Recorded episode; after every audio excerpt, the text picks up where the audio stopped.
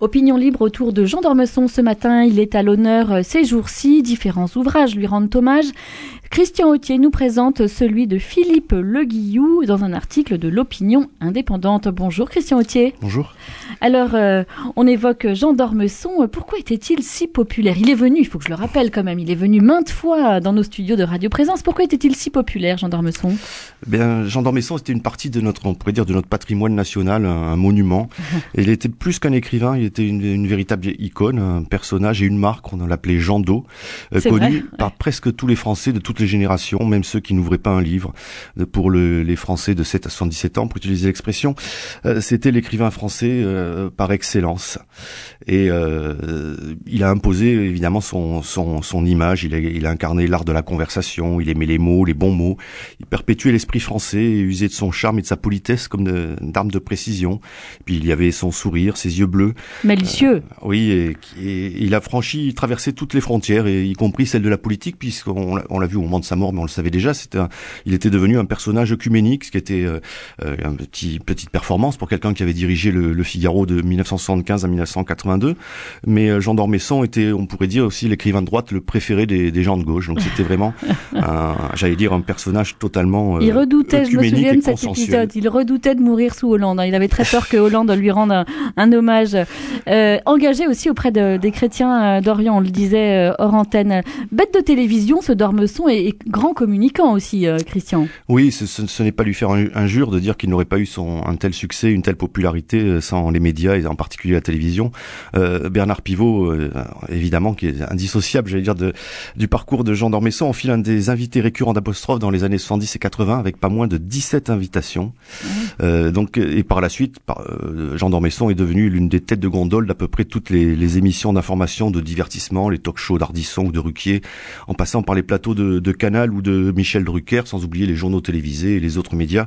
Jean d'Ormesson était absolument partout. Et de, de, fait, naturellement, il entra dans, dans la culture populaire.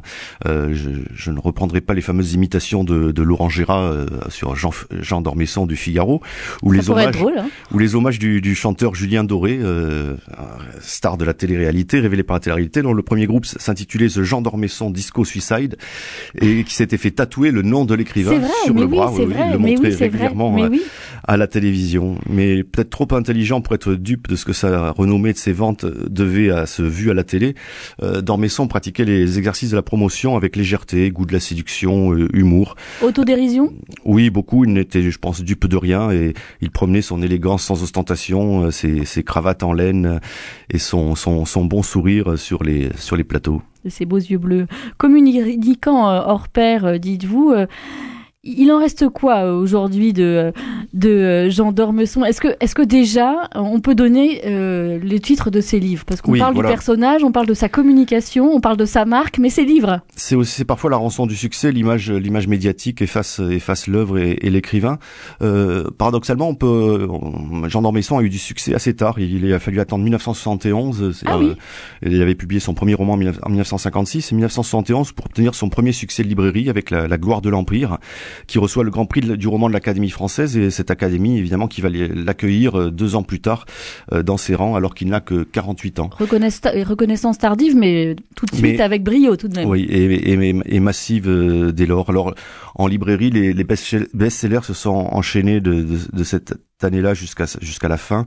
On peut citer Au plaisir de Dieu, Le vagabond qui passe sous une ombrelle, Le vent du soir, Histoire du juif errant, La douane de mer ou presque rien sur presque tout presque rien sur presque tout. Et c'était un grand écrivain, euh, Jean d'Ormesson Alors, à l'instar de, de celle du Seigneur, les voies de la postérité littéraire sont, sont impénétrables, mais il a réussi la performance très rare d'entrer dans la Pléiade, la prestigieuse Pléiade en, en 2015, c'est-à-dire euh, de son vivant. C'est vrai, oui. Alors, certains ont pu ont jugé cette, euh, cette. Non, je crois qu'il y a eu Julien Gracq, mais deux, à peine deux ou trois. Mmh. Une prouesse tout de même. Certains ont jugé cette intronisation façon peut-être excessive, mais bon, Jean d'Ormesson était, comme je disais, était populaire et vendait beaucoup, donc ceci explique peut-être cela. Et que restera-t-il de ces livres bah, Justement, peut-être qu'il faudrait les relire et, et, ne pas seulement se, se laisser séduire et emporter par la, figure de l'écrivain, mais se replonger en particulier dans, dans ses romans. Il en a publié beaucoup jusque dans les années 2000 et euh, il y aura sans doute à, à, lire et relire.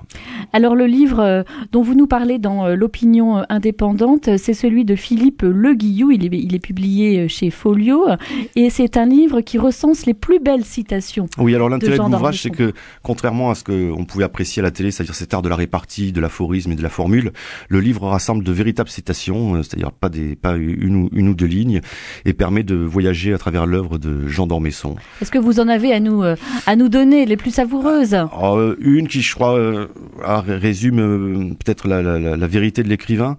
Il écrivait La crainte de l'avenir a remplacé l'insouciance et un air de chagrin se respire dans les rues. L'histoire ne cesse jamais d'être un désastre et une fête. Le progrès frappe comme un sourd et à coup redoublé, et il entraîne avec lui un cortège de souffrances, toujours mêlé d'espérance.